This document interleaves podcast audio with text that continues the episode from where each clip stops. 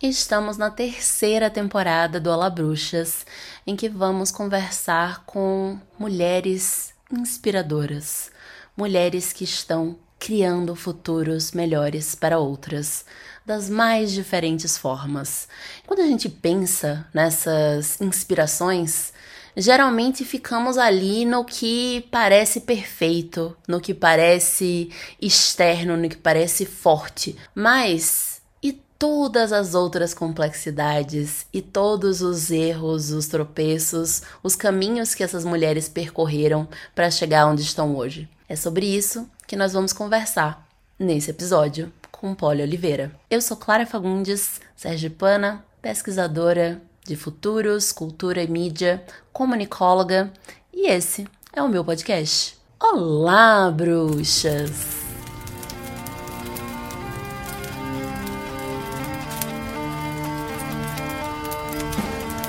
Olá, Polly! Seja muito bem-vinda ao Olá Bruxas. Você vai ser a segunda convidada da terceira temporada, que tem como tema criadoras, ou seja, mulheres que estão criando futuros melhores para outras mulheres.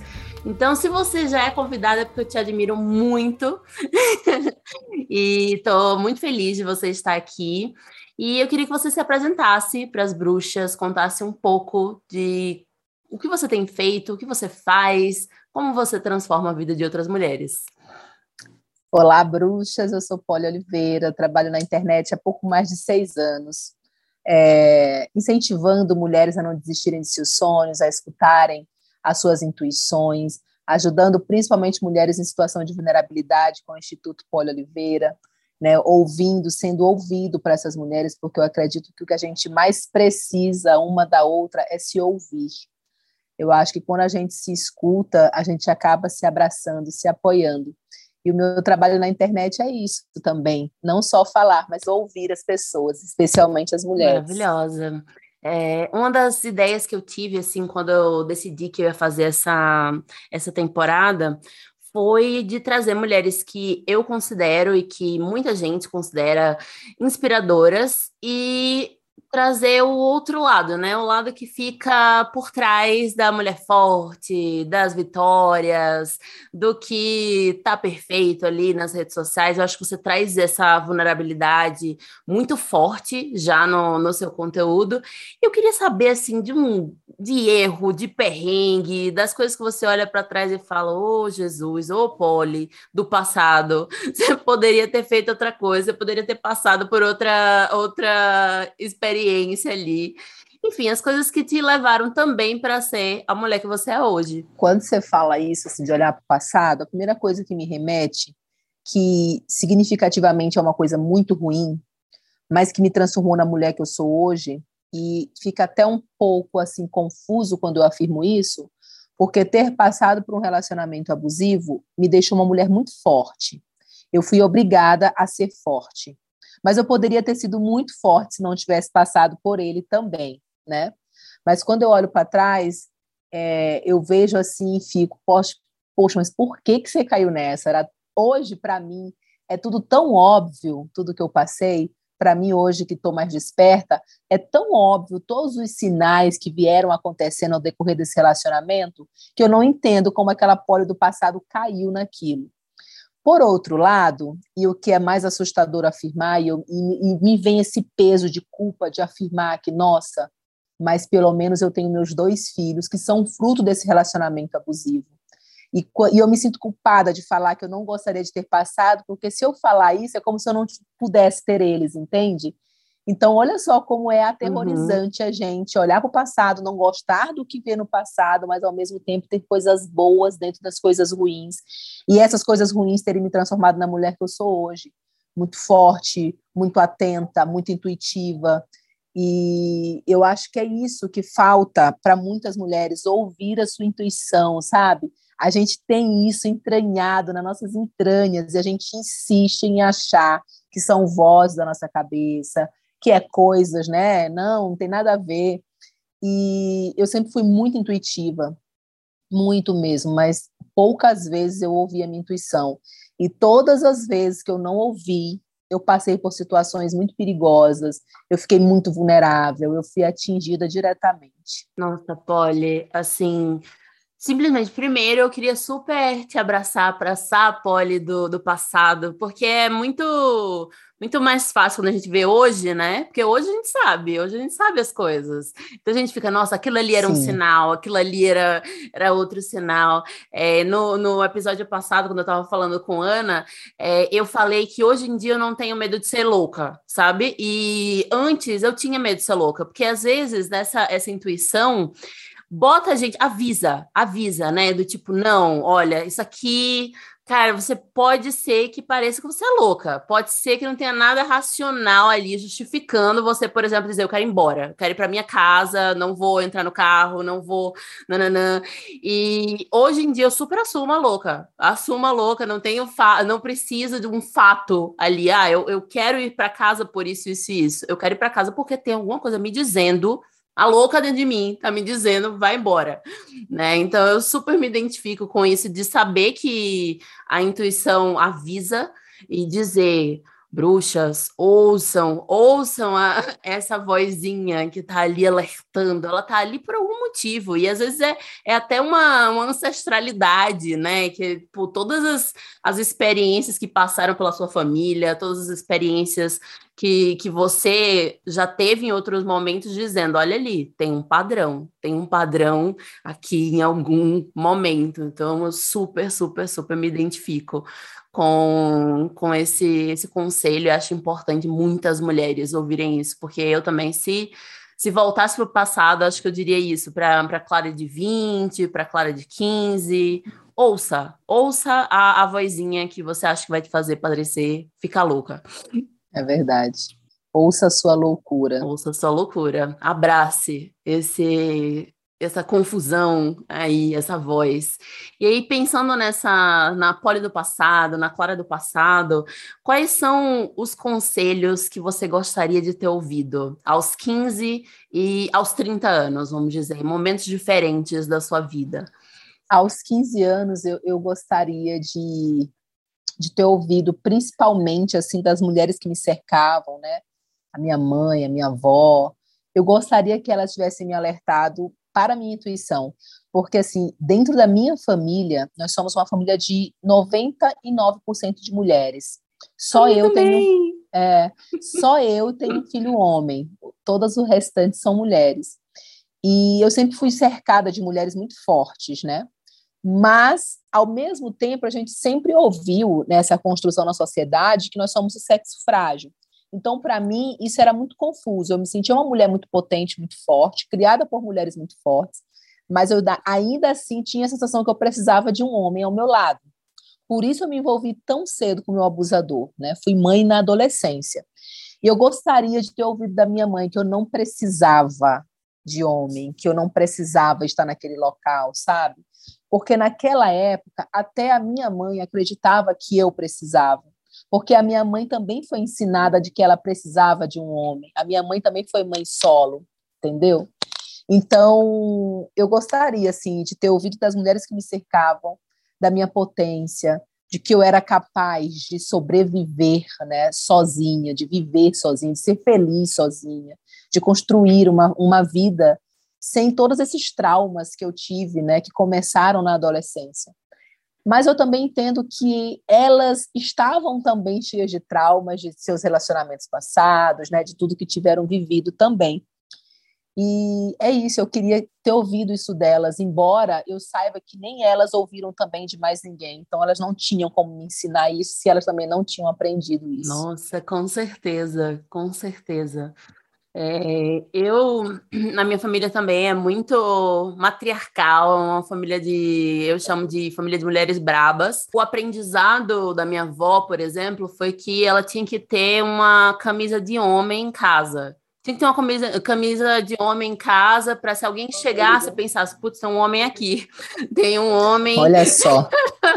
que vai vir, vai, vai proteger é, essa quantidade de criança, de menina e essa mulher aqui que está sozinha e tal. Então eu tinha já na, na minha cabeça essa ideia de que eu não precisava de um homem, mas eu precisava de me impor me impor o suficiente para a pessoa achar que não ia poder montar em mim.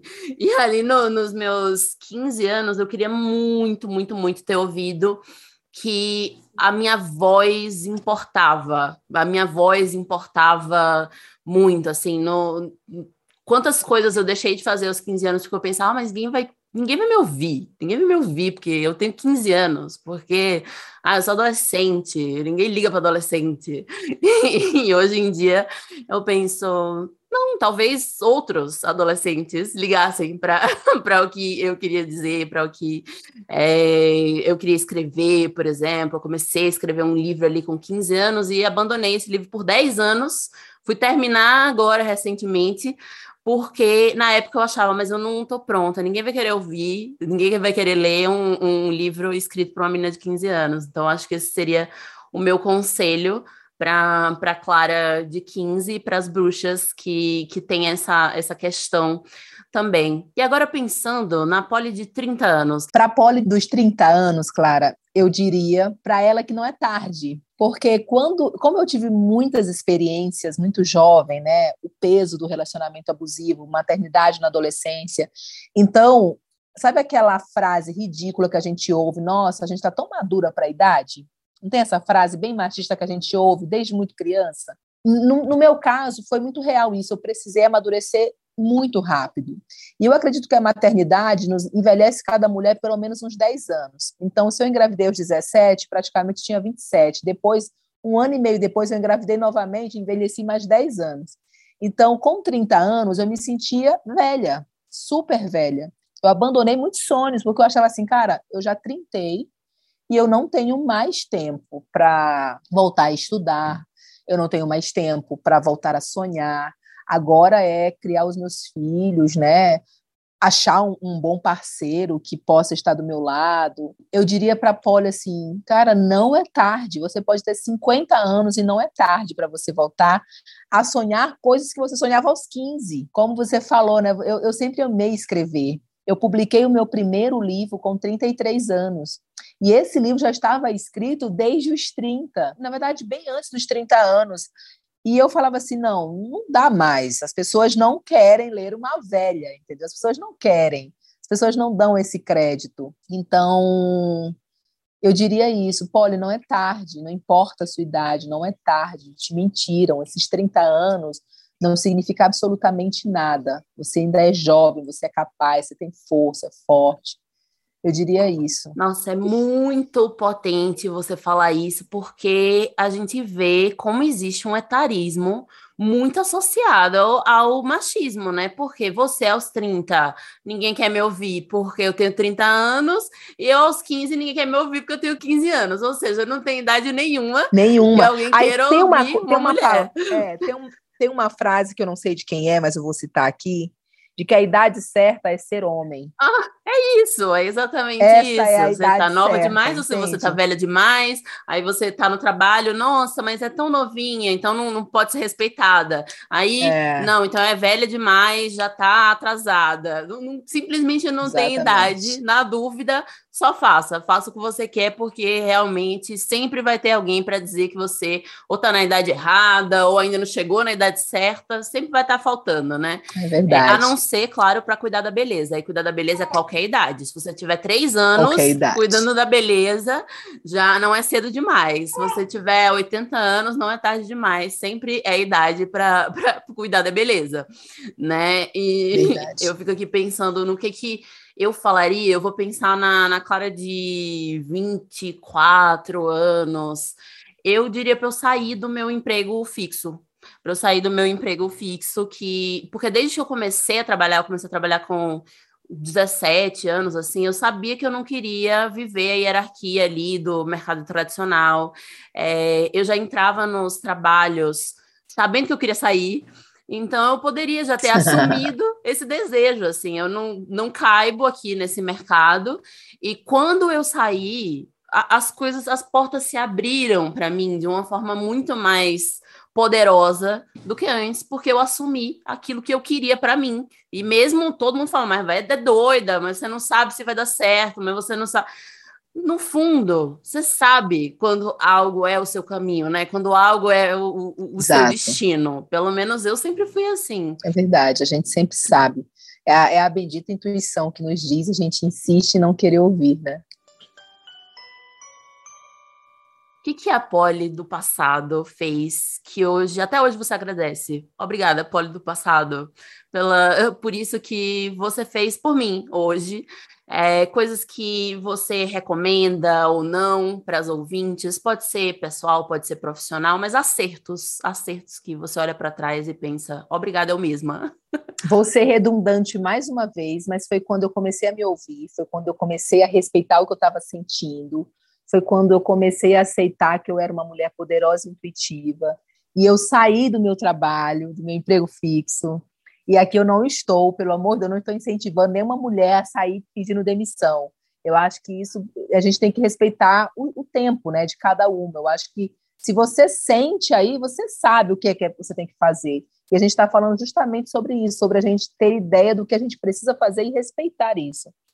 E eu, eu agradeço muito a Polly ter tido coragem de ter pedido demissão naquela tarde, de ter se dedicado a escrever o livro que ela sempre quis escrever, de ter falado pela primeira vez abertamente sobre o meu relacionamento abusivo, sem ter medo do meu abusador, porque é a minha história de vida e eu tenho o direito de contar ela. E eu Sim. tinha muito medo das represálias, eu tinha muito medo de sofrer abusos novamente quando eu começasse a falar o que eu tinha sofrido. E foi libertador falar sobre isso e saber que eu não estava só. Embora é, isso seja assustador no sentido de, nossa, muitas mulheres passaram pelo mesmo, mas também era libertador no sentido de eu não estou sozinha, não foi só eu que passei por isso. A minha história se parece com a história de muitas outras. E, de uma certa forma, toda vez que eu falava sobre os abusos que eu tinha passado durante nove anos e ouvia de outras mulheres que também tinham sofrido coisas semelhantes, aquilo me curava de alguma maneira. Os meus traumas começavam a aparecer mais leves, sabe? E quando eu dei por mim, eu já não chorava enquanto narrava a minha história. Porque no começo, falar das, das agressões físicas, por exemplo, que eu tinha sofrido, era aterrorizante. Eu, me pegava chorando, né? Os traumas eram muito latentes. Hoje eu consigo falar, consigo lembrar de cada episódio sem trazer essa essa emoção à tona, assim, embora ainda seja muito dolorido falar. Mas eu agradeço a Polly essa coragem que ela teve em, em um dia dizer assim: eu vou usar a internet para falar sobre a minha história. E, e mesmo que eu não tivesse noção da proporção que isso tomaria no futuro, e que hoje tomou, eu percebo quanto aquilo me fez bem, e eu tenho certeza que fez bem para muitas outras mulheres que também não se sentiram sozinhas, que também se sentiram acolhidas, né? Então eu agradeço muito meu lar com meus 33 anos, ter dado o primeiro passo e ter dito não é tarde para escrever meu livro, não é tarde para eu fazer um Instagram e compartilhar a minha história, não é tarde para eu olhar para o meu corpo com mais carinho. Eu agradeço essa pole lá de trás. Ah, que lindo! Como que foi o, o, o processo de escrita para você? De voltar para o livro, por exemplo, de começar a escrever no Instagram? Em que momento você pensou assim, putz, isso aqui é minha carreira, isso aqui pode ser realmente o meu futuro. Eu comecei falando de passado e agora eu tô, tô construindo um futuro aqui. Foi um processo libertador, Clara. Sabe assim, quando você. Sabe aquele desejo assim de adolescente? Sabe quando a gente está meio naquela paixonite adolescente que você se apaixona por um garotinho na escola e você fica ansiosa para o dia amanhecer para você ir para a escola para olhar aquele garoto novamente, né? Aquele, aquele frio no estômago, aquela sensação de que, nossa, uma coisa boa vai acontecer amanhã. Todos os dias eu, eu sentia isso, cada página que eu ia escrevendo, que eu ia narrando, e quando a, a, meu processo de escrita foi muito legal, porque enquanto eu escrevia, eu lia para os meus filhos. Então, assim, eu ia lendo e eles eram um termômetro. O meu primeiro livro foi um romance, assim, então, eles eram meu termômetro. A minha filha, inclusive, ela gosta muito de ler, justamente se incentivou muito nesse sentido. Eu lia, eu escrevia, ela me ajudou na construção do livro também. Então, o processo sempre foi muito gostoso, porque além de eu gostar de escrever, quando eu percebi, percebi que aquilo de fato podia ser o meu futuro, né, compartilhando histórias, narrando a minha história, escrevendo, foi maravilhoso, assim. Foi uma descoberta mesmo maravilhosa. Porque a gente sabe quais são os nossos dons, né, Clara? A gente sabe o que, que a gente é boa, no que, que a gente é boa. Só que muitas de nós a gente acaba acreditando que não, que não dá, que não é isso. E eu fico feliz demais de ter me encontrado nesse sentido. Nossa, é, é interessante também que quando a gente assume que a gente é boa em certas coisas, como incomoda, né? Incomoda demais. É, incomoda. De vez em quando, assim, eu recebo umas, umas caixinhas... Porque parece soberbo, né? Não parece Exato, soberbo dizer, nossa, eu sou boa. É. Sempre arrogância. Nossa, mas ela se acha. É, de vez em quando eu recebo algumas caixinhas, eu lembrei de uma específica em que a pessoa falava assim: Ah, em que momento você virou essa mulher inteligente que você é? E eu respondi na moral, assim, eu sempre fui, eu sempre fui muito inteligente. Isso chocou, chocou as seguidoras de um jeito Sim. que, tipo assim, como assim, sabe? Porque é, isso não é muito arrogante ou não, mas é, tem coisas que você é sabe sobre você. É a verdade sobre mim. É eu sempre verdade. fui inteligente. Tenho um monte de defeitos. Se fosse para falar. É, quando você se tornou atlética, eu ia dizer nunca, não sei, não sou atlética. Agora, inteligente, posso dizer que sou. E tenho essa, essa segurança de, de falar, mas a gente sempre foi ensinada a, tipo, ah, não, obrigada. Ah, você que é. Ah, nem é tanto é assim, é uma bobagem. Ah, é uma besteira, qualquer pessoa conseguiria fazer isso. Parece que a gente não aceita nem os elogios, né? Parece que é, é pecado a gente aceitar os elogios e afirmar que sim, nós somos inteligentes, sim, nós somos boas empreendedoras. Eu vi que você tem um trabalho magnífico, até que quando você me marcou sobre né, um comentário tendencioso de uma pessoa, e eu recebo muitos comentários assim, sabe? Comparativos ou comentários que te fazem. Agora, por exemplo, eu fiz uma mudança no visual, meu cabelo é mega cacheado, né? Resolvi ousar coloquei um mega, relaxei o cabelo, e aí eu recebi muitos comentários de, nossa, estou me sentindo enganada. Aí eu falei, como assim? Ah, o seu Instagram não é, o seu Instagram não era sobre quebra de, pra, de padrões? E aí você me aparece com o cabelo liso, não sei o quê, estou me sentindo enganada. Aí eu fico assim, cara, a pessoa não entendeu absolutamente nada do que eu venho falando até hoje aqui. Como é que a pessoa me seguia e se sentia próxima de mim por causa do meu cabelo. Então ela nunca me ouviu, ela nunca ouviu o que eu falei, ela nunca, ouvi, nunca leu o que eu escrevi, nunca ouviu a minha história, porque se é o meu cabelo que mantinha ela aqui, que bom que ela foi, né? Que bom que ela foi. Então é, é complicado, Sim. as pessoas estão muito na superficialidade. A gente e, e muitas de nós fica pisando em ovos para responder essas pessoas enquanto elas estão seguras por trás de uma tela de celular e falam o que querem, Nossa, entendeu? Sim. E te ofendem, te diminuem. É, é, é triste. Nossa, eu me identifico demais com isso, demais. Teve um, um, um período em que eu emagreci emagreci e aí uma outra pessoa assim me mandou mensagem falando: "Ah, mas você não era body positive". E eu nunca me posicionei como body positive. Esse nunca foi o meu foco, até porque o meu ativismo sempre foi de neutralidade do corpo. Tipo, tanto que eu passo dias sem aparecer. Eu passo assim, o meu feed às vezes tem meses que não aparece minha cara. Realmente não é para ser sobre o meu corpo, sobre o meu cabelo, sobre é, o meu jeito de maquiar o rosto ou não. É o que eu tô falando. Se eu estiver falando com 100 quilos, com 50 quilos, com 40 anos, com 20 anos, não é para fazer diferença, porque eu não quero que as mulheres sejam julgadas pelo corpo. Aí, a mesma coisa do, do, do cabelo. Ai, a Adele emagreceu. Nossa, mas ela era tão diferente. Ela era diferente porque ela era gorda? Ou ela era diferente por causa da voz dela, do, do talento? Sério mesmo? Né? Como a gente realmente fica ali no raso, inclusive nessa, nessa discussão que nos incomoda. Quem é que gosta de ser diminuída? Ao próprio corpo.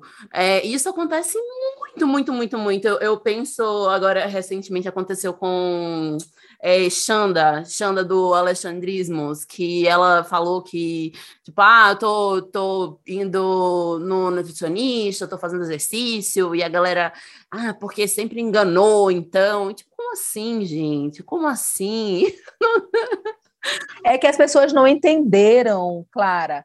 É, quando a gente fala sobre aceitação, quando a gente fala sobre amor próprio, quando a gente fala sobre empoderamento, as pessoas acham que isso significa que é um rótulo definitivo no sentido de esse é o meu corpo e nunca mais você vai ver esse corpo diferente, ok?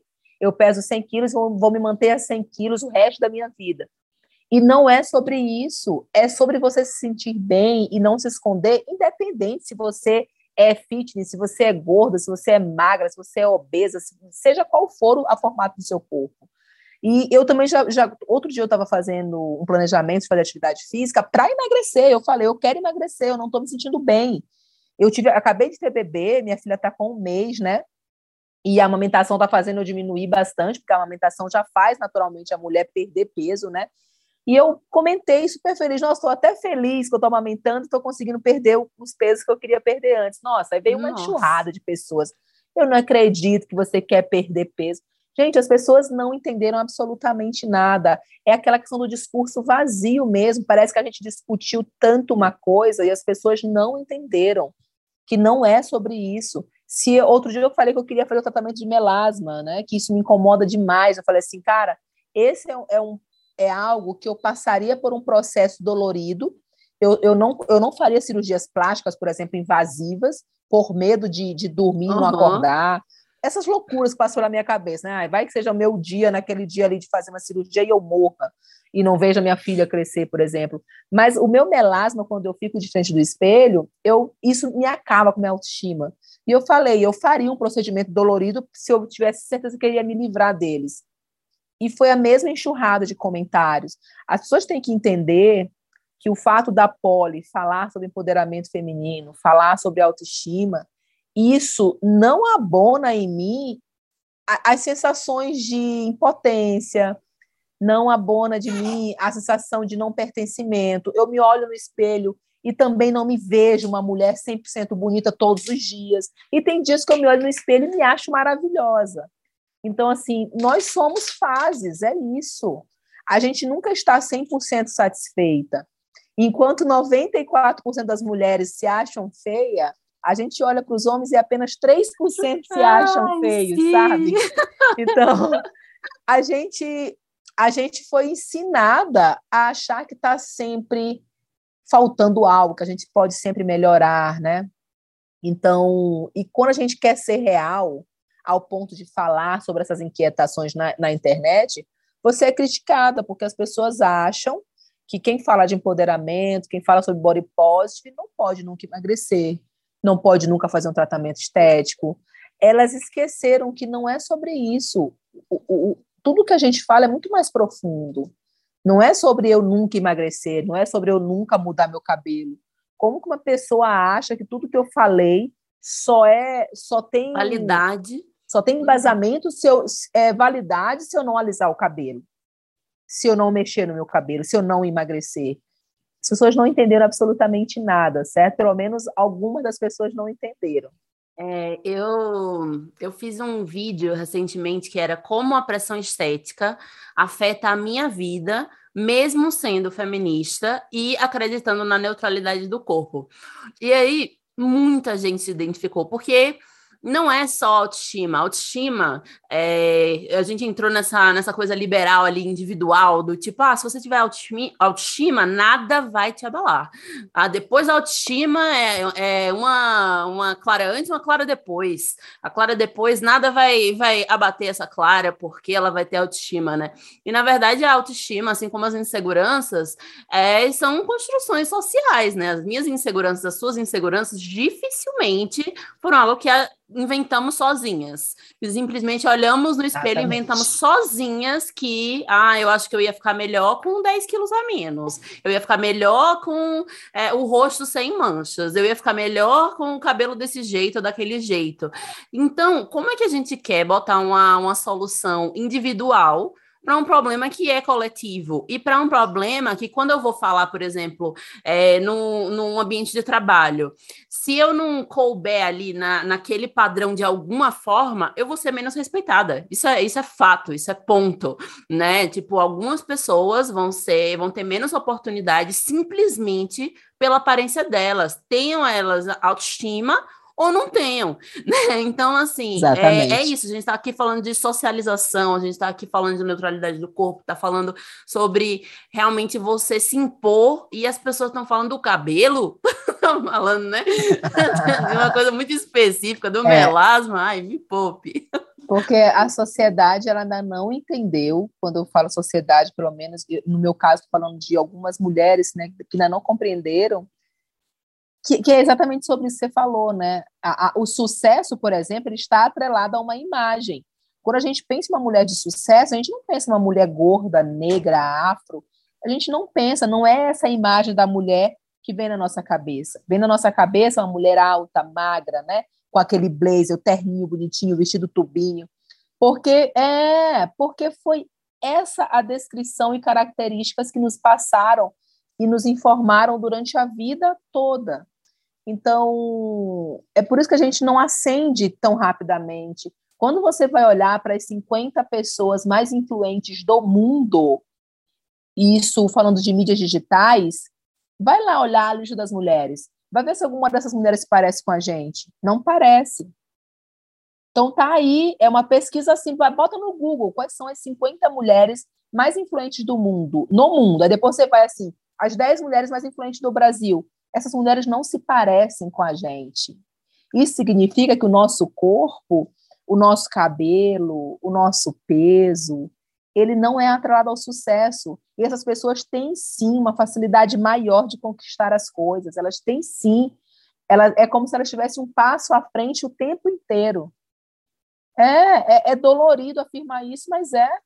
E tem um monte de, de recorte, né? Porque é muito interessante também que tem isso. Por exemplo, é, aqui no, no Brasil, fez-se uma, uma pesquisa recente e descobriu-se que das 500 é, empresas, só tinha 3% de CEOs mulheres. E aí, quando você ia ver essas mulheres, ainda eram mulheres magras, brancas, etc. Ou seja, a gente está falando de primeiro, o sucesso é masculino, se você for pensar, uma pessoa de sucesso, uma pessoa rica, uma pessoa autenticamente livre, né? A gente vai pensar primeiro no homem e não porque, nossa, como sou machista, mas porque é fato, tá em todas as pesquisas, tá na mídia, tá na, nas histórias que a gente leu.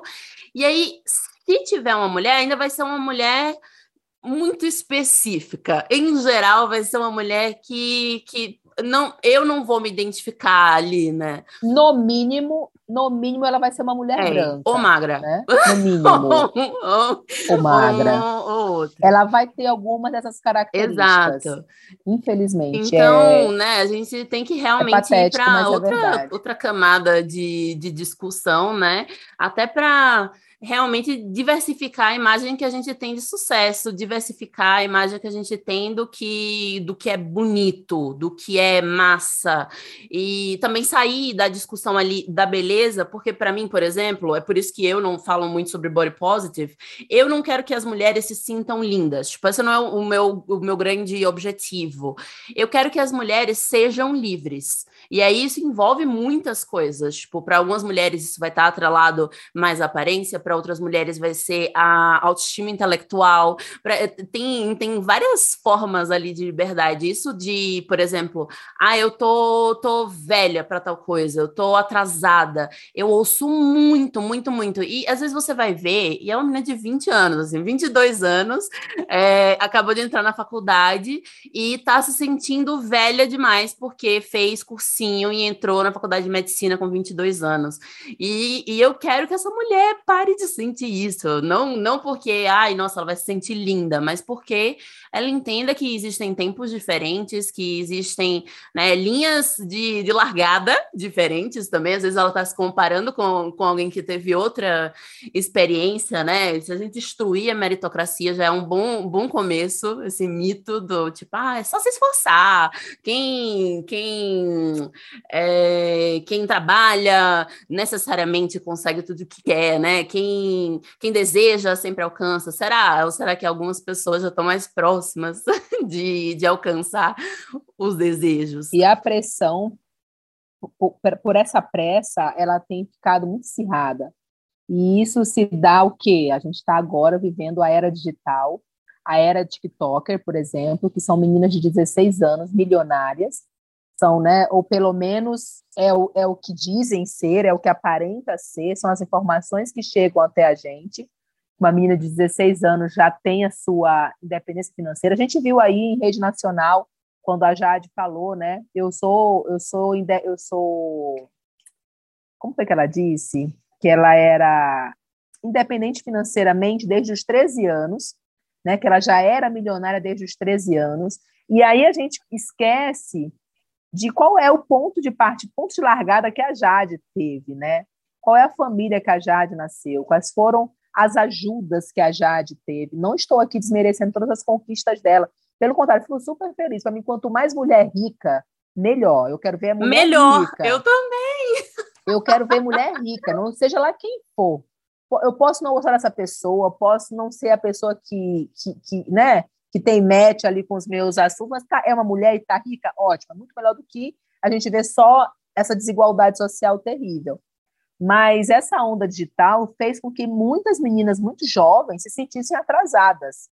E aí, cada vez mais, a gente se empurra, né? Porque se eu já me sentia velha aos 30, eu estou super idosa agora aos 30, porque aos 16 anos já tem pessoas que conquistaram tudo, absolutamente tudo na vida.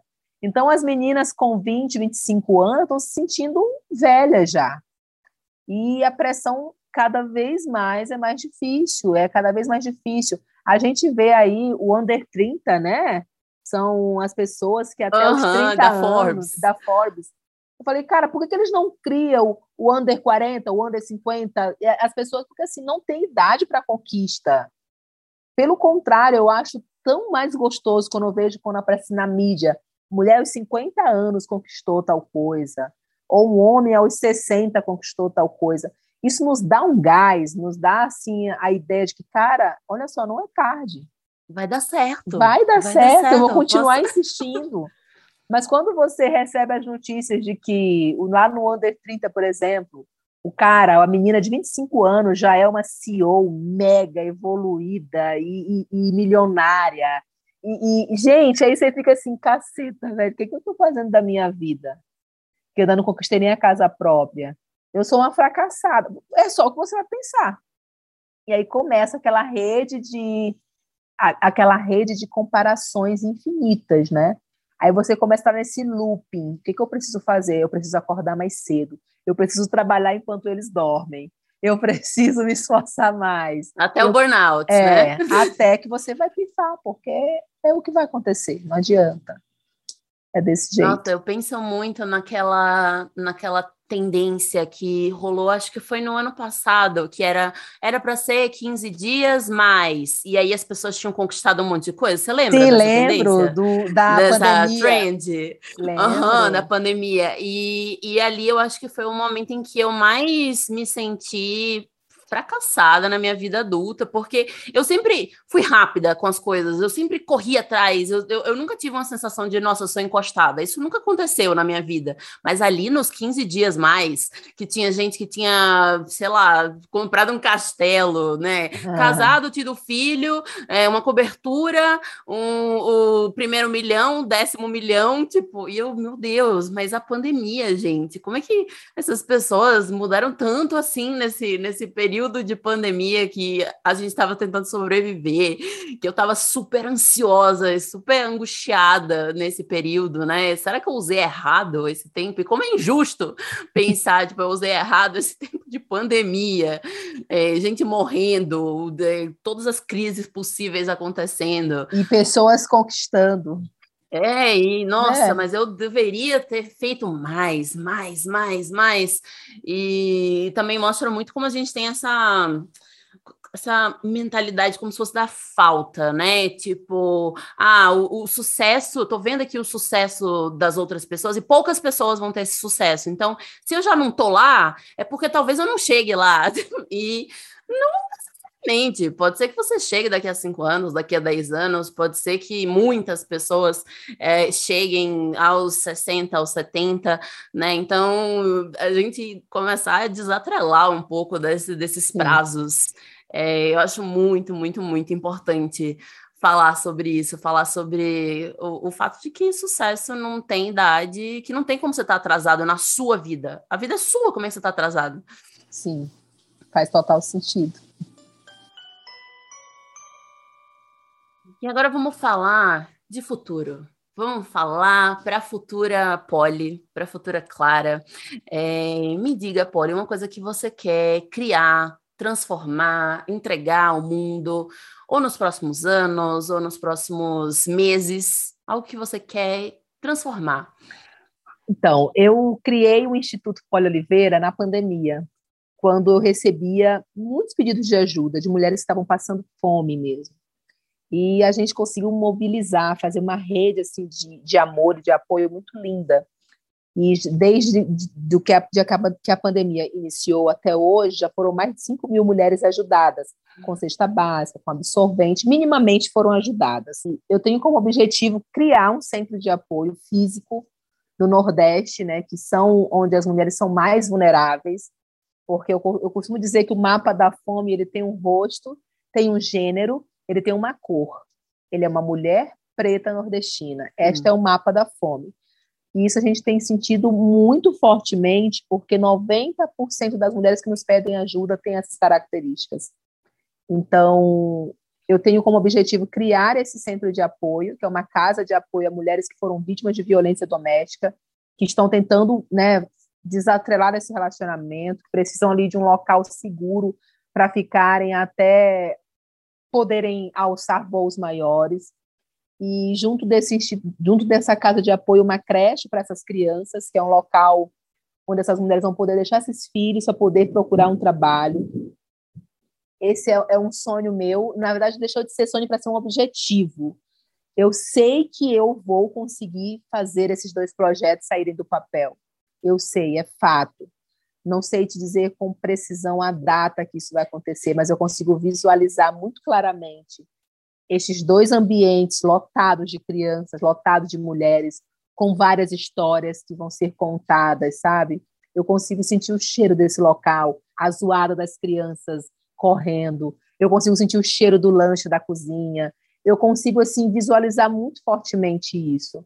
Eu consigo ouvir o sotaque dessas mulheres nordestinas, esse nosso sotaque lindo, eu consigo visualizar muito, muito, com muito, muita riqueza de detalhes. E a, a, minha intuição me diz que isso vai sair do papel, então eu não tenho dúvida que isso vai acontecer. E eu acho que esse, o, o Instituto Paulo Oliveira, ele nasceu justamente para fazer essa diferença, para dizer assim, olha, a gente precisa ouvir mais essas mulheres, a gente precisa se dar a mão, a gente precisa se ajudar. Só quem pode salvar as mulheres são mulheres. Não existe esse negócio de mulher ser salva por homem. Não existe. Não existe. É mulher que salva mulher, porque só a gente conhece as nossas dores. Só a gente sente na pele todos os dias o que é ser mulher. E é isso. Eu acho que isso vai fazer uma grande diferença para o futuro de muitas mulheres e também vai incentivar muitas outras pessoas que têm um poder de influência milhões de vezes maiores do que o meu a usarem essa influência para fazer algo que realmente transforme, não apenas ensinar a como combinar a parte de cima do sutiã com a calcinha, ou não somente ensinar a make maravilhosa, mas ensinar mulheres a sobreviverem, sabe? Não que essas outras coisas não tenham importância no dia a dia das mulheres, mas eu acho que está faltando as influenciadoras de grande potência usarem mais esse poder que elas ainda não têm dimensão do, do quão grande é, para transformar de verdade essas vidas, sabe? Para você dizer assim, cara, eu acabei de salvar uma vida. E eu digo isso com sem soberba nenhuma, que a gente estava falando mais tarde, ah, a gente fala parece que é presunçosa, né? Mas assim, eu junto com o projeto, junto com outras mulheres, já salvamos muitas mulheres, Clara. Salvamos da morte mesmo, sabe? Mulheres que estavam fugindo do agressor, que iam ser mortas. A gente comprou passagem e botamos ela em outra cidade.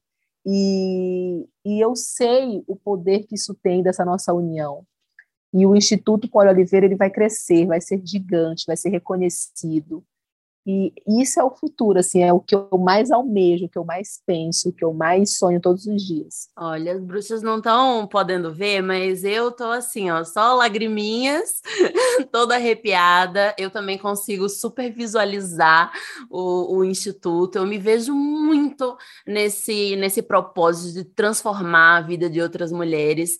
É, e, e, também é interessante como a gente junta as nossas dores, né, os nossos passados, com o que a gente quer levar para o mundo no futuro. Então, assim, quando eu penso o que eu quero, eu quero entregar para o mundo, eu quero investir na educação de, de meninas. É, eu quero investir na educação de mulheres, tipo, ser a, a pessoa que vai permitir, por exemplo, uma menina no interior do Nordeste estudar na melhor escola do estado dela e daí entrar na melhor universidade, porque na minha vida, na minha família, foi o que transformou, foi o que tirou é, as Fagundes da, da miséria. Então, assim, eu sei que a educação é transformadora. E, claro, cada um vai ter uma causa, cada um vai ter algo que faz a gente se arrepiar, que faz a gente né, visualizar.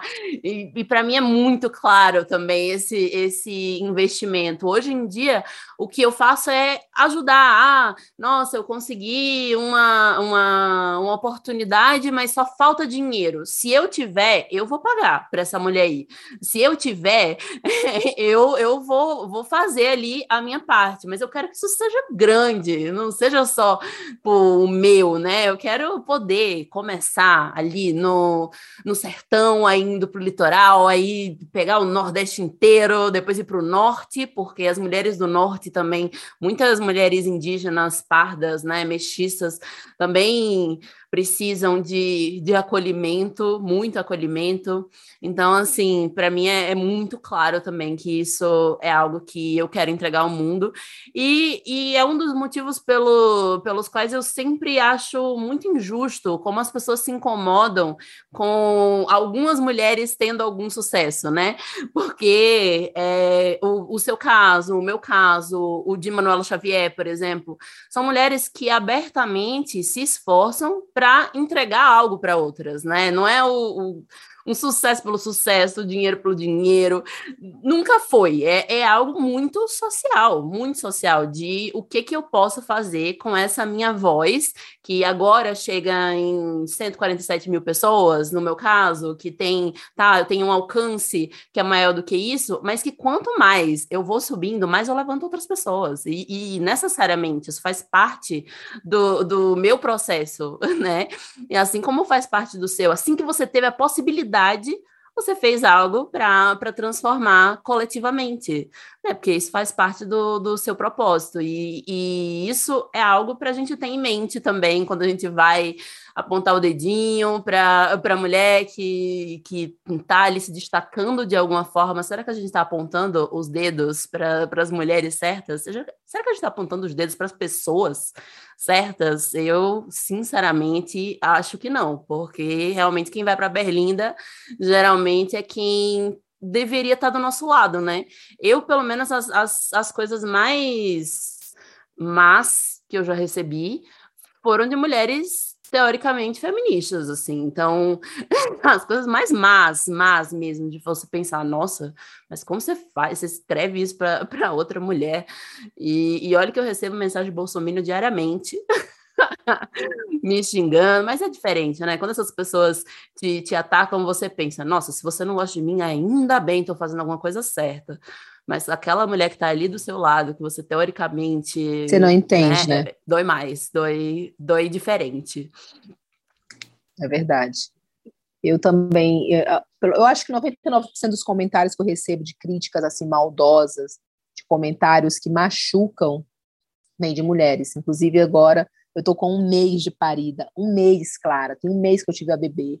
Eu fui fazer um vídeo e o primeiro comentário que eu li foi: você está muito desleixada. Nossa. Ah, você não. não. está se cuidando, você está muito desleixada. E aí eu olhei aquilo e falei assim: eu não consigo acreditar que uma mulher olhou para mim, para o meu corpo, que eu acabei de ter neném faz um mês, um mês que eu tive bebê, e a mulher, de tudo que ela viu, de tudo que ela minha história, ela conseguiu me olhar e dizer: você está desleixada.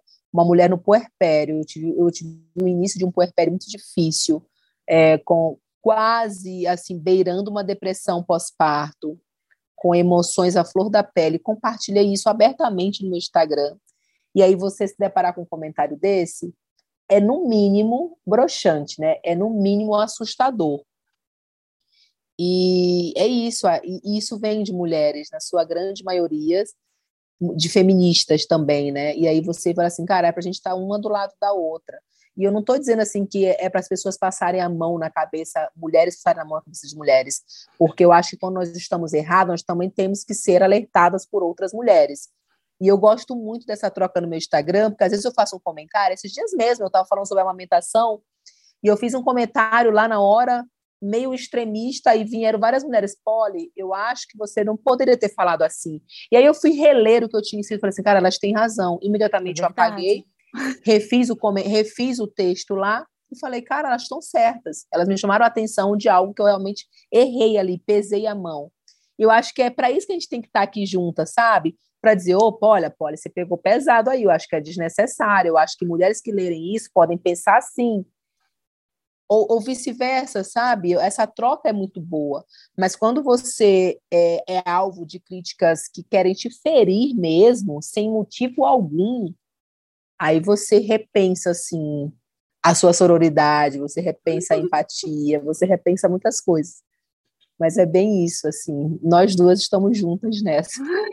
Sim, e, e é muito curioso, assim, por exemplo, é, vou usar uma, uma super famosa, Flávia Pavanelli.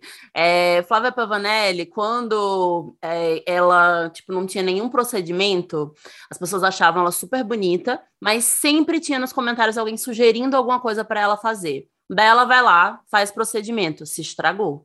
Ah, porque Flávia Pavanelli era bonita antes. E isso é, é, é, algo que a gente vê com todas. Ah, JK, ela tinha. Uh, não era super, super magra. Aí as pessoas estavam lá porque é gorda, porque é pequena, porque não sei o quê, bababá. Aí ela vai, entra num procedimento, numa cirurgia. Agora tá magra demais. Agora tá parecendo doente. É só o controle, né? O controle ali do corpo do outro, porque nunca vai estar tá bom o suficiente. É, se você aparece um mês depois de, de parir, tá desleixada, mas se você falar, ai, nossa, tô emagrecendo na, na amamentação, ah, um absurdo, tá querendo emagrecer na amamentação. Ué! então, o, que que eu sempre vou perder, né, nessa berlinda pública, porque se eu fizer algo, eu tô errada, se eu não fizer algo, eu também tô errada. Então eu sou aquela pessoa que vai devolver todos os incômodos. Deu pitaco, deu pitaco, vai levar uma rasteira. E é uma rasteira assim tão bem dada que as minhas seguidoras mesmo, raríssimo, raríssimo, vinham uma com, com veneninho, porque eu realmente vou na, na jugular, que é para a pessoa pensar 15 vezes da próxima vez.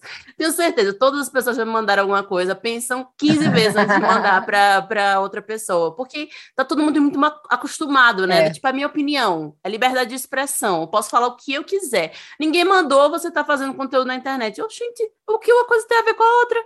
Tô criando conteúdo, tô oferecendo um serviço de coração aqui, e aí por isso eu, eu tô aberta a, a você falar da minha cara, falar do meu sotaque, falar, falar de mim, não, não, não, não, não. Tem que impor os nossos limites também. É verdade. E eu tenho, eu escuto muito isso, Clara, de as pessoas falam alguma coisa assim que me ofende, e aí eu retruco, né? E a pessoa fala: Nossa, você não sabe nem ouvir uma opinião. Nossa, por que, que você é uma pessoa pública então? Por que, que tá na internet? As pessoas ainda não entenderam que uma coisa não te dá direito à outra, entendeu? O fato de eu estar ali exposta, falando com pessoas, para pessoas, de mulher para mulher, falando essas coisas, não dá o direito das pessoas me ofenderem, entendeu? Mas a gente precisa aprender a, como você bem falou, ir na jugular, assim. Eu ainda, eu ainda, eu ainda sou, apesar de parecer uma mulher super corajosa, quando eu escuto muitos comentários assim ofensivos, eu vou deletando assim, eu dificilmente respondo, eu vou deletando ou bloqueando a pessoa, mas eu tenho eu tenho aprendido a me impor assim, algumas coisas agora eu tenho começado a responder, sabe? Porque a pessoa do outro lado também precisa aprender sobre isso. A pessoa também precisa Sim. entender. E agora, aos poucos, eu tenho começado a dar umas respostinhas assim que a pessoa fica, Arrasou. nossa, é, nossa, deixando de Será seguir. que eu deveria ter falado?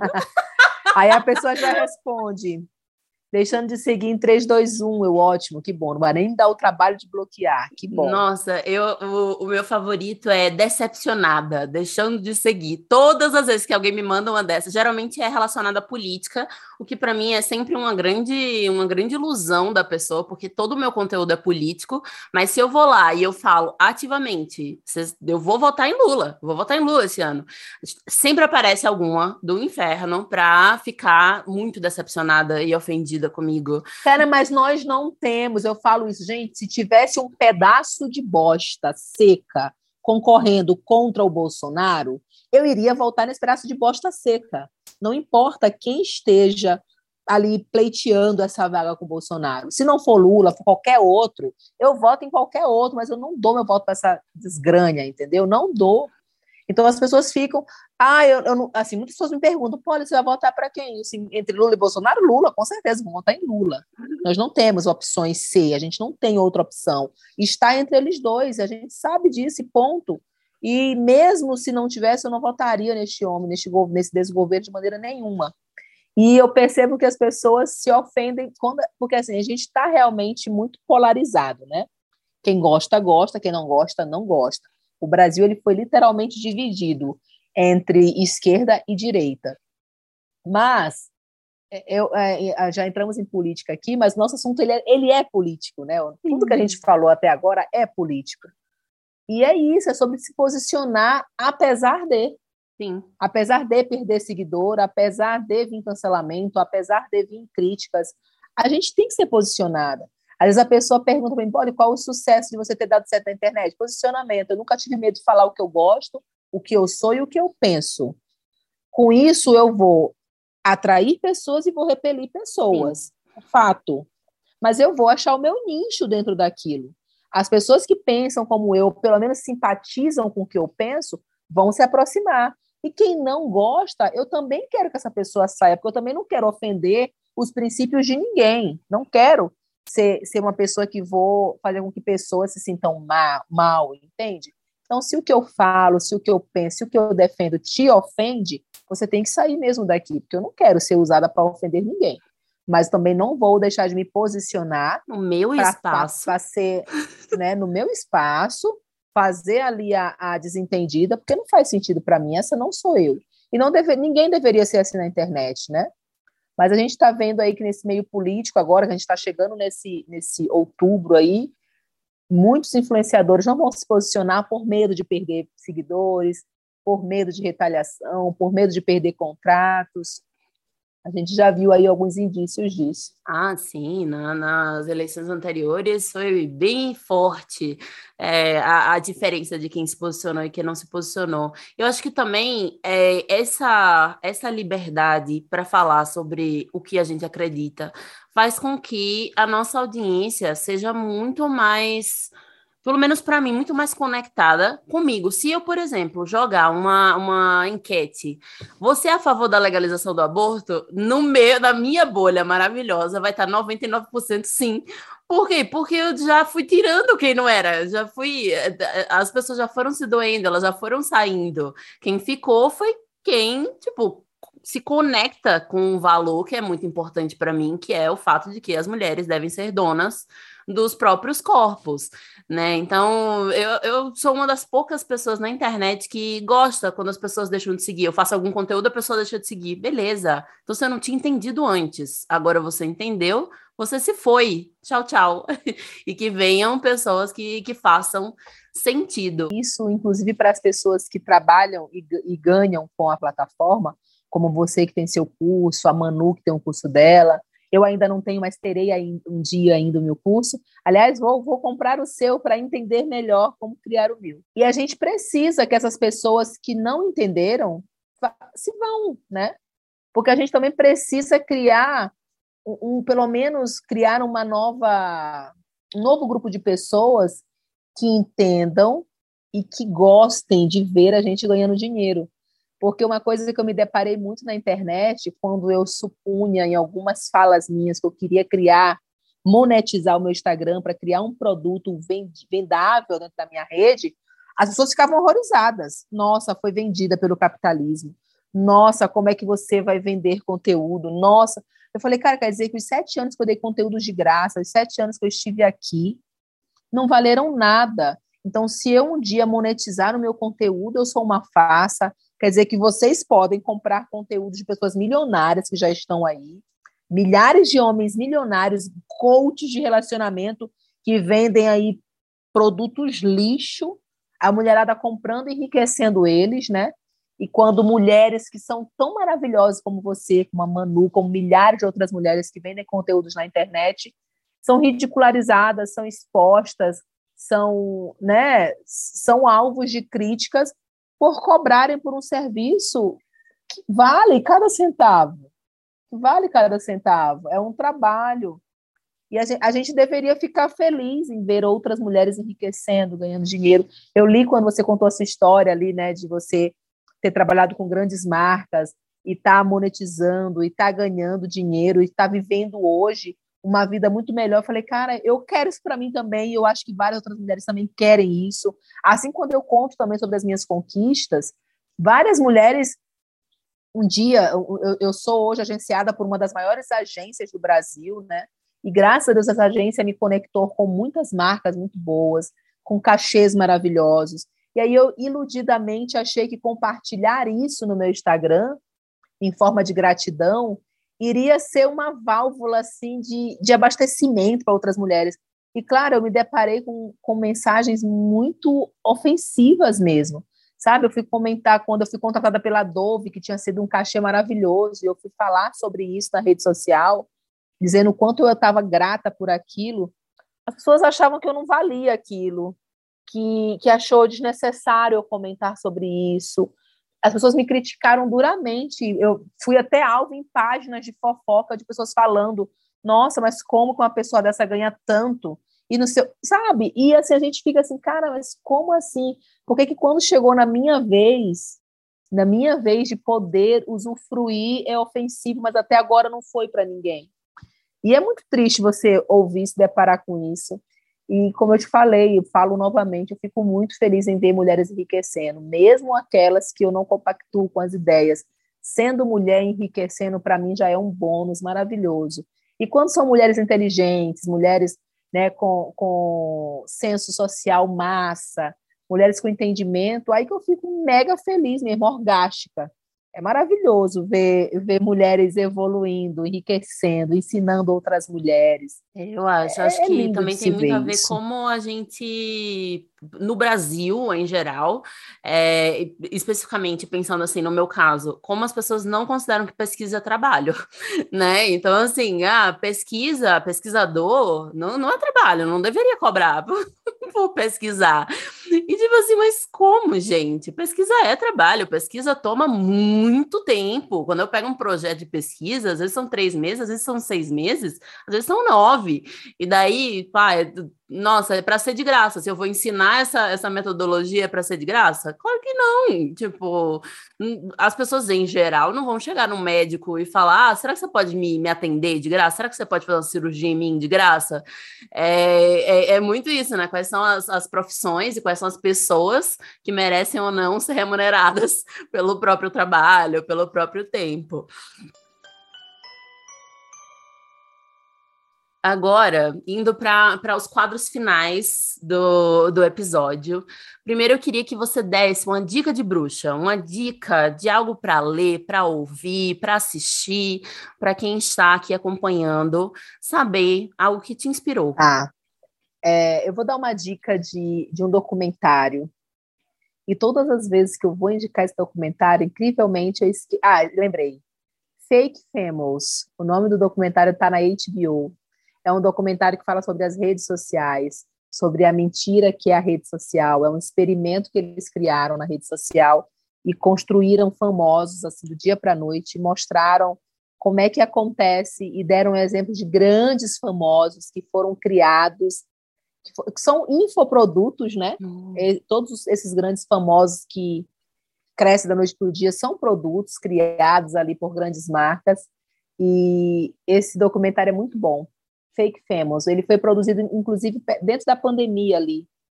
É, é um documentário maravilhoso, dá para você entender como é que funciona. E ao mesmo tempo dá para você também pegar dicas ali, se você quer trabalhar na internet, de dicas valiosíssimas para você crescer, para você criar um, um, um grupo ali, né, de pessoas dentro da sua rede social.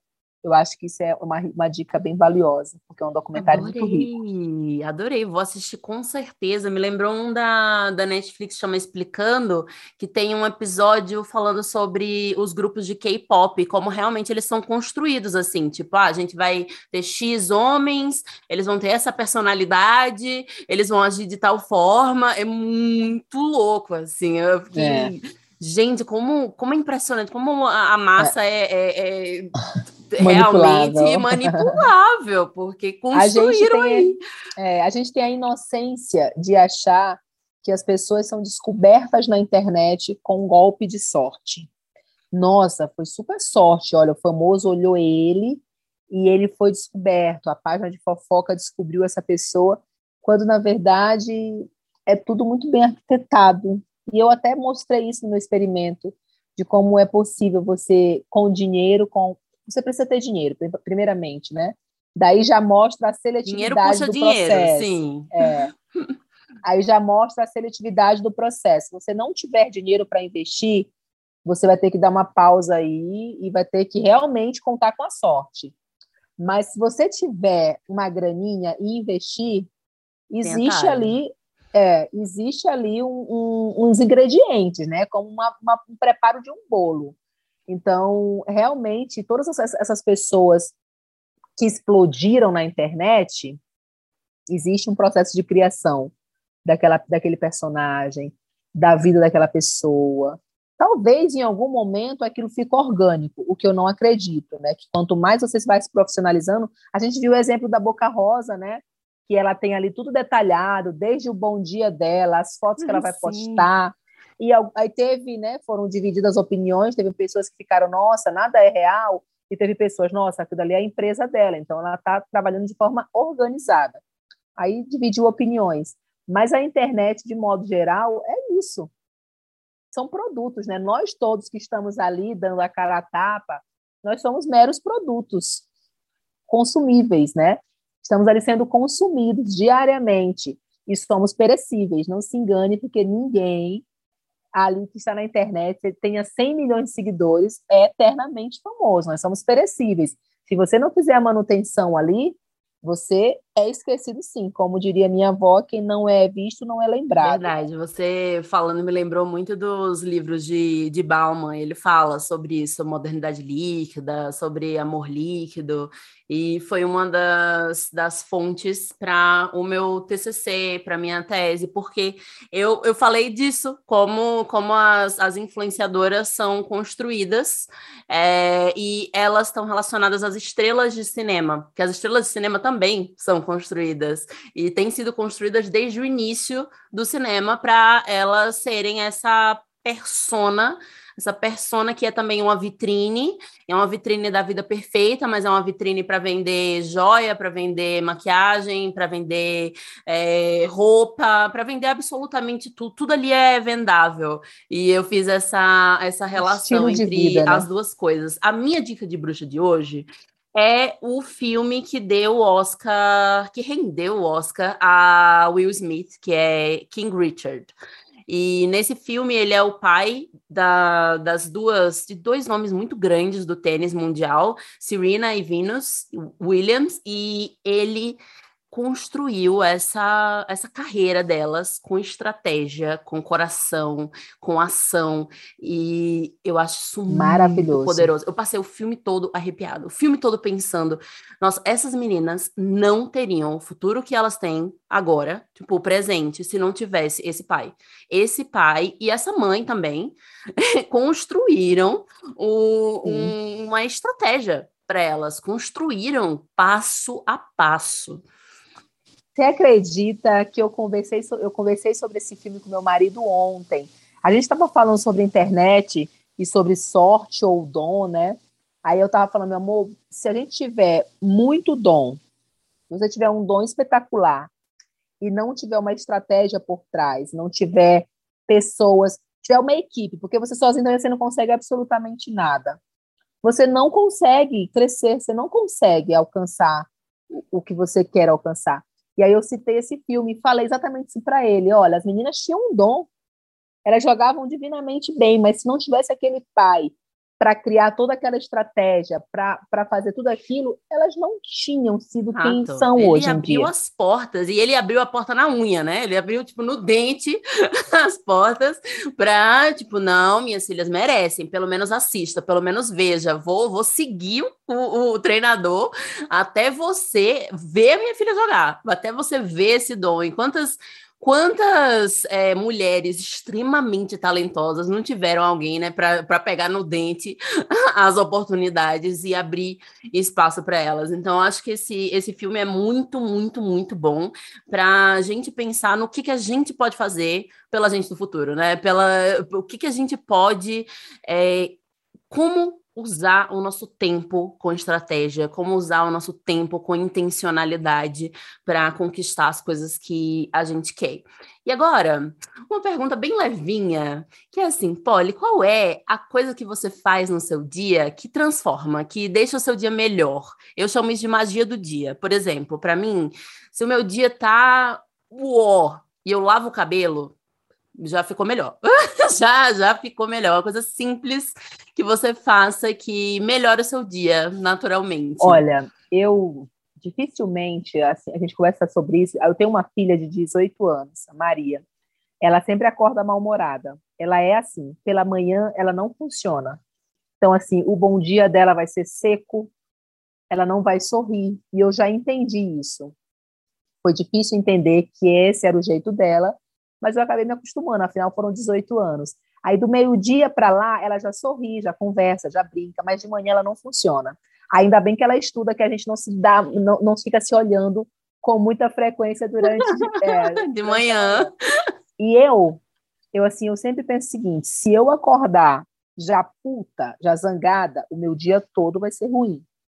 Então, eu meio que me obrigo e, mesmo, e falo isso, gente, do fundo do coração. Pode parecer meio coach o que eu estou falando, pode parecer meio bizarro, mas para mim funciona acordar sorrindo, acordar gargalhando, falar uma coisa positiva, sorrir, pensar alguma coisa muito boa, falar uma bobagem, mas alguma coisa que me roube o sorriso, que me faça sorrir. E agora que eu tive bebê, é, tem sido muito difícil fazer isso, porque você está exausta, né? Você trocou o dia pela noite, a Helena está nessa fase de, de, se adaptar fora da barriga.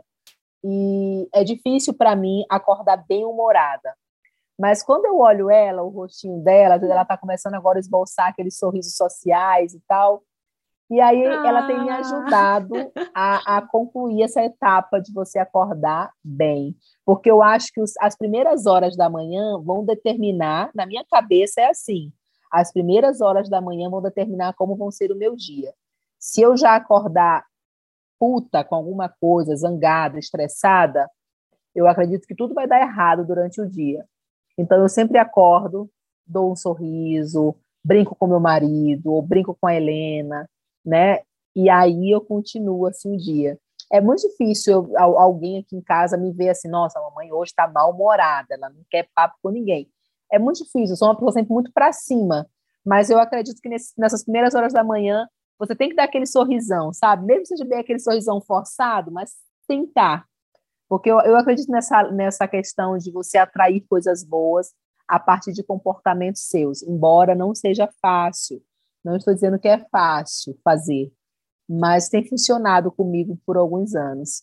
Nossa, uma, uma coisa que eu faço nesse sentido também, eu também acho que amanhã é meio direciona como vai ser o dia, não define, assim, mas dá uma direcionada. E uma coisa que eu faço quando eu acordo meio, af, Maria, é pensar, tipo, em agradecer a Clara de ontem, tipo, obrigada pelo que você fez, uh, pelo, pelo nosso futuro ontem, e hoje, Clara de hoje, é, esteja pronta. Eu tô pronta para o que a gente vai fazer hoje. E isso é algo que, que me ajuda, assim, a sempre pensar que eu tô caminhando, que eu tô é, seguindo num, num, caminho, no caminho que, que é um futuro preferível para mim. E aí, Polly, eu tenho outra pergunta. Qual que é a sua inspiração? Onde você busca a sua inspiração? Então, é, eu, eu tenho dois, dois, dois tipos de inspirações. Tem as externas e as internas. Internas que eu falo são as mulheres da minha família, né? E eu olho para Maria, hoje a Helena, né, a minha mãe, que são as mulheres que me cercam. Elas me inspiram muito no sentido de de olhar para elas e dizer: eu quero dar a melhor vida que eu puder para essas mulheres. Tipo, quando eu quero desistir de alguma coisa, eu olho para Maria, nossa, qual o futuro que eu quero dar para minha filha? Eu não quero que a minha filha precise passar por tudo que eu passei, então eu não vou desistir. Então elas acabam que são aquelas pessoas que sem saber, elas me impulsionam a continuar seguindo. E existem mulheres que eu fico olhando, por exemplo, na internet, como a Oprah, é uma mulher que eu olho e falo assim, cara, eu quero ser como ela.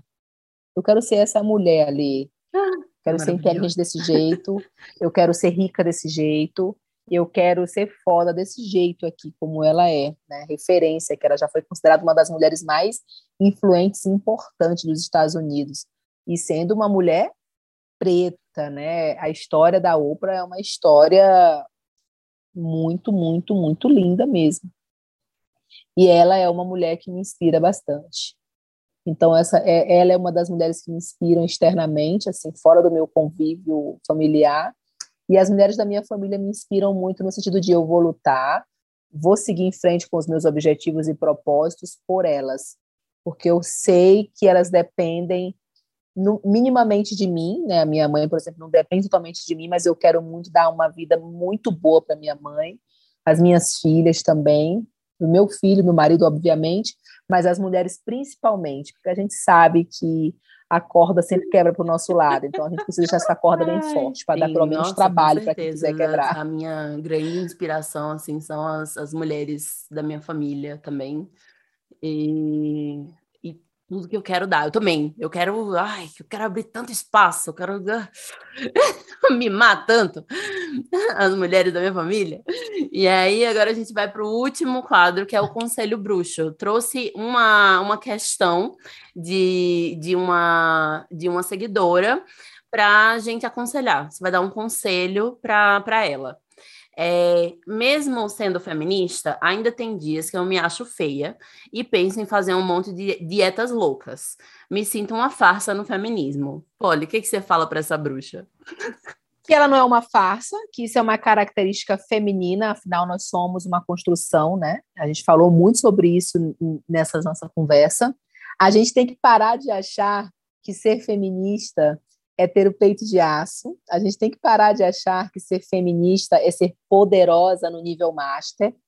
Isso é só um rótulo, mas isso não nos transforma em heroínas, isso não nos transforma em imutáveis. Nós somos mulheres atingidas igualmente pela pressão estética que outras mulheres não feministas são também, né? E assim como você, eu também me olho no espelho e cogito a possibilidade de tirar uma gordura das costas, de tirar a gordura da barriga, de mexer no nariz. Eu cogito várias possibilidades. E eu acho que o erro não está aí. Eu acho que se você se conviver com as suas características tem sido um, um tormento, se isso tem sido dolorido ao ponto de você não namorar, de você não transar de luz acesa, a ponto de você não ir na praia com biquíni, a ponto de fazer você deixar de viver, primeiramente, terapia, para você entender da onde está vindo tudo isso. Mas, Poli, fiz terapia, estou cuidando da minha mente, estou cuidando do meu corpo. Cogite a possibilidade, se isso de fato vai te fazer sentir melhor, por que não?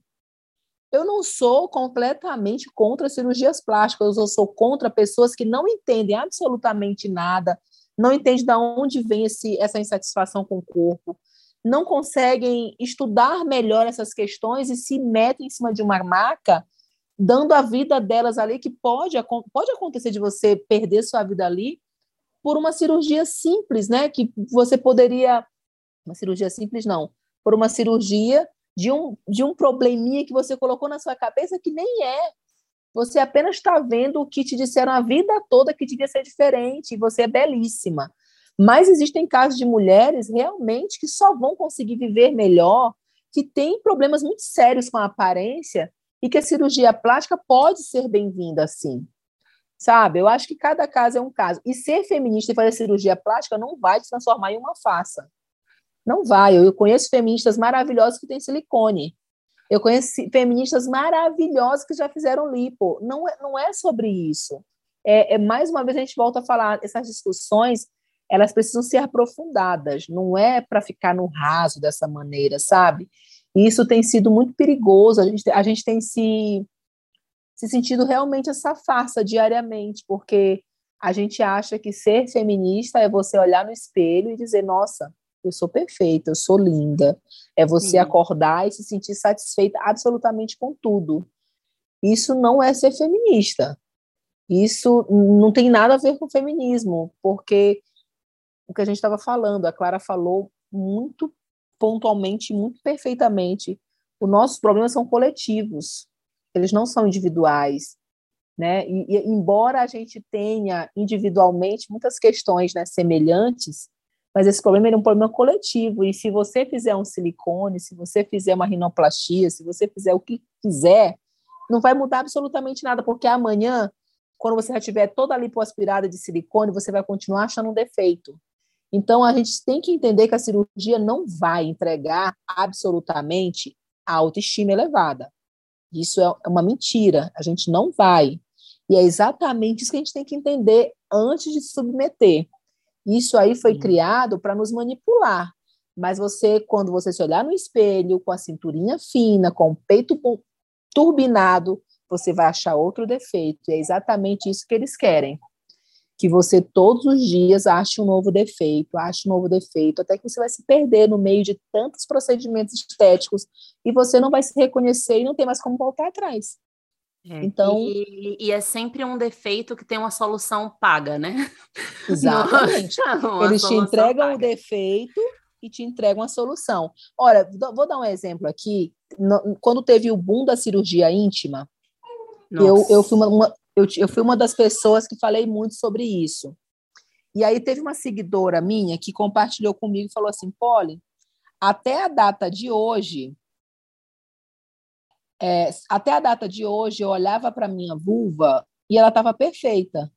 Mas quando fulana, uma blogueira bem famosa, fez a cirurgia dela e divulgou a clínica estética e falou sobre isso, eu nunca mais olhei a minha vulva do mesmo jeito. Ou seja, foi uma nova insegurança, um insegurança que foi instalada ali automaticamente, entendeu? Então é isso. A gente nunca vai se sentir bela, não adianta.